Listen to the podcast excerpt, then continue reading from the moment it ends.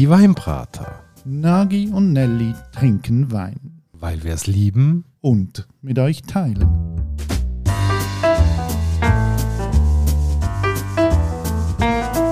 Hoi Nagi. Gianelli. Und hallo liebe Hörerinnen und Hörer. Willkommen zu der Weinbrater Weiterbildungswoche zu einer neuen Folge. Eine Woche lang reden wir mal über alles, was mit Wein zu tun hat, aber jetzt nicht der Wein selber ist. Und heute geht es um was, Nagi? Heute geht es um den Kork. Der Kork, der ganz eine wichtige Rolle einnimmt, weil mit dem Wein haben wir es ja auch mit einem Lebensmittel, also etwas sehr lebendig. Und das tun wir wissen auch, wenn Luft an Lebensmittel ankommt, und so ist es auch beim Wein, dann altert das relativ schnell. Wenn wir den Wein im Glas haben, dann finden wir das wirklich toll, weil dann fährt er sich auf auftun, entwickelt sich. Und das gehört natürlich auch zum Erlebnis dazu. Will man aber Wein lagern, dann will man meistens die Luft auch davon wegheben. Und Wein lässt sich halt nur gut lagern, wenn die Flasche angemessen oder eben relativ luftdicht verschlossen wird. Für das gibt es verschiedene Verschlüsse. Und der bekannteste ist der Kork. Das Problem, dass man äh, die Luft aus dem Wein muss draussen behalten das ist ja nicht eins, was wir einfach in der heutigen Zeit haben, sondern schon seit Tausenden von Jahren probiert man das irgendwie eben den Wein luftdicht abzuschliessen, aber so, dass er gleich noch weiterreifen kann. Und die Verwendung von Kork geht auch schon sehr lang zurück. Also man sagt schon, die alten Griechen haben Kork verwendet. Es gibt sogar Spuren, dass man bei den Ägyptern den Korkeinsatz gefunden hat. Also das ist immer mal wieder da gewesen, interessanterweise aber auch immer mal wieder verschwunden. Beispielsweise im Mittelalter ist Kork gar nicht mehr so gebräuchlich gewesen. Das hat mit der politischen Situation in Europa zu tun gehabt. Die Gebiete, wo man Kork angebaut hat, haben zu Gebieten gehört, wo man den Wein teilweise kultiviert hat.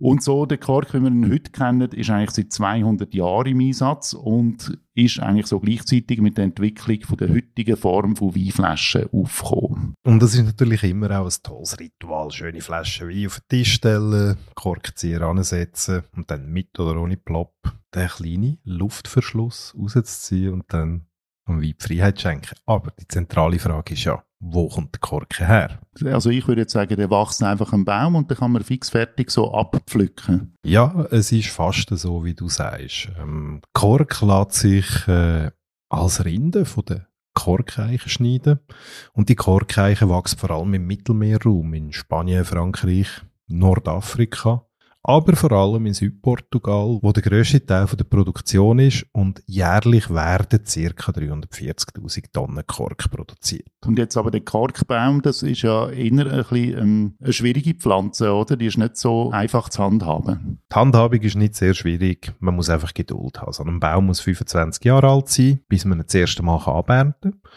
Dann kann man völlig schonend die Rinde abschneiden loslösen. Ein Baum passiert nichts, der wächst weiter. Das einzige Problem, das man dann hat, man muss wirklich nochmal Geduld haben, weil es geht dann neun Jahre, bis du das nächste Mal wieder kannst Kork ernten Also man sieht schon so, der Kork, den wir aus der Flasche rausziehen, das ist für uns immer eine simple Angelegenheit. Aber in der Herstellung muss man doch einen gewissen Aufwand betreiben. Und ich glaube, für die Winzer ist dann gleich auch ein Kriterium, der Kork, der muss einfach auch zahlbar sein für den Winzer. Der darf nicht ein riesen Budget in Kauf nehmen in der Produktion pro Weinflasche ja, zahlbar ist sein und nachher gibt es halt noch andere Probleme, die mit dem Korken auftauchen. Zapfen. Richtig. Da haben wir ja schon Erfahrung gemacht, aus dem Weinbraterfest, wo wir eine 12-Liter-Flasche geöffnet haben und die volle Pulle Kork drin hat. Sehr ein unangenehmes Erlebnis und ähm, das entsteht halt leider, wenn Kork mit Chlor und Schimmel in Kontakt kommt und dann sogenanntes TCA, Trichloranisol, den Wein versäuchen tut. Also das wird dann so richtig muffig, stinkig.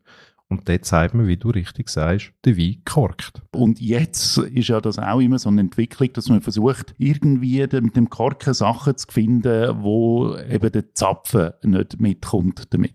Ja, das ist das eine. Und vielleicht noch zum Thema luftdicht. Es geht ja nicht um die absolute Dichte. Ein gewisser Teil an Austausch soll ja stattfinden. Kork lädt das zu. Das tut dann nachher auch bei Weinen, wo man wirklich dort länger weglegen, zwecks Reifung, auch dafür sorgen, dass der Reifeprozess überhaupt kann stattfinden kann. Wird das hermetisch abgeriegelt, ähm, Ich weiß nicht, wie es dann aussieht. Genau, das wäre dann wieder quasi das Problem von einer Korkalternative, nämlich Korken aus Kunststoff. Die ploppen auch noch schön, wenn man sie rausziehen, sind aber dann eben synthetisch hergestellt und haben aber dann das Problem, dass sie sich für junge Weine gut eignen, aber so für die Weine, die sollten reifen, dann eben nicht genug Luft durchlassen. Ja, oder du hast den Flaschen angefangen und kannst den Korken nachher nicht mehr rein tun, weil er einfach dermaßen aufgeht und nachher nicht mehr in die Flasche reinsteckbar ist, ähm, entweder musst du dann halt gleich wieder ein, wo einen Korkzapfen hat, um nicht draufstöpseln. Und sonst wird es einfach schwierig. Und es gibt ja gleich so etwas wie eine Korkzapfenindustrie. Also ich habe es bei der Recherche noch recht faszinierend gefunden. Da gibt es verschiedene Firmen, die auch immer wieder äh, verschiedene Sachen tüfteln. Beispielsweise eine habe ich gesehen, das nennt sich Pro Kork. Das ist eigentlich ein klassischer Kork, wo aber unten und oben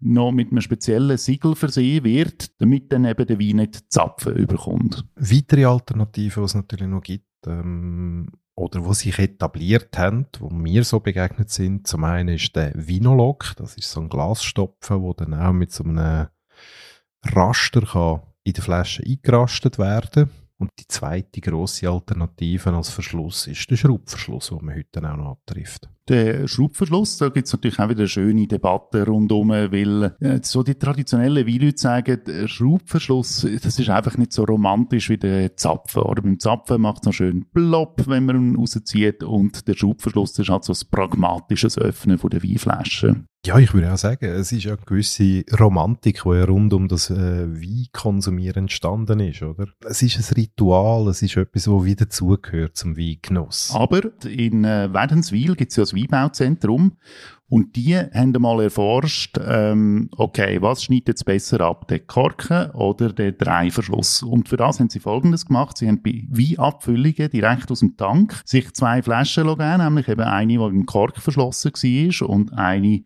wo mit dem Dreiverschluss verschlossen war. Und dann haben sie die eingelagert und Jahre später wieder rausgenommen. Und das Resultat finde ich doch noch recht interessant. Zumindest die Aussage vom Weinbauzentrum Wädenswil ist, dass eigentlich die Weine, auch Rotweine mit dem Dreiverschluss, viel besser gealtert sind als die Weine mit dem Korken. Kann ich mir sogar noch vorstellen, weil... Äh dort hast du natürlich keine Unregelmäßigkeit. Das ist vielleicht auch ein technologischer Fortschritt, wo gewisse Sachen zulässt. Und so natürlich auch ein gleichmäßiger Reifung zulässt. Hat dann die Studie noch mehr zum Vorschein gebracht? Was auch rausgekommen ist, ist, dass der Füllstand der Flasche ist viel höher bei den Reifenschlüssen als beim Korken. Und was ich noch interessant gefunden habe, also quasi der Dreiverschluss, der so simpel aussieht, ist eigentlich schon ein Hightech-Produkt, weil der muss so designt sein, dass gleich ein bisschen Luft reinkommt und offenbar ist die Schweiz eben so, dass sie besonders präzise Dreiverschlüsse produziert.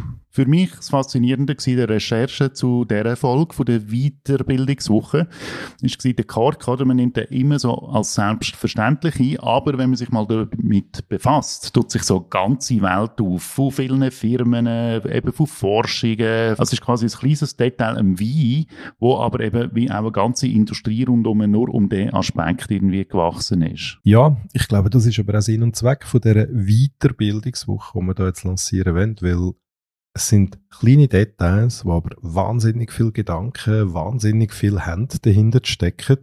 Und ich glaube, das macht es ja schlussendlich auch spannend, sich dort ein bisschen drum herum zu drehen. Damit würden wir äh, die Folge verschliessen, könnte man jetzt sagen, zum ein bisschen im Kork bleiben. Schön sind ihr dabei gewesen. Es gibt noch mehr Weiterbildung die Woche. Ähm, hören auch morgen einfach wieder rein bei uns. Bis morgen, Agi. Bis morgen, Nelly.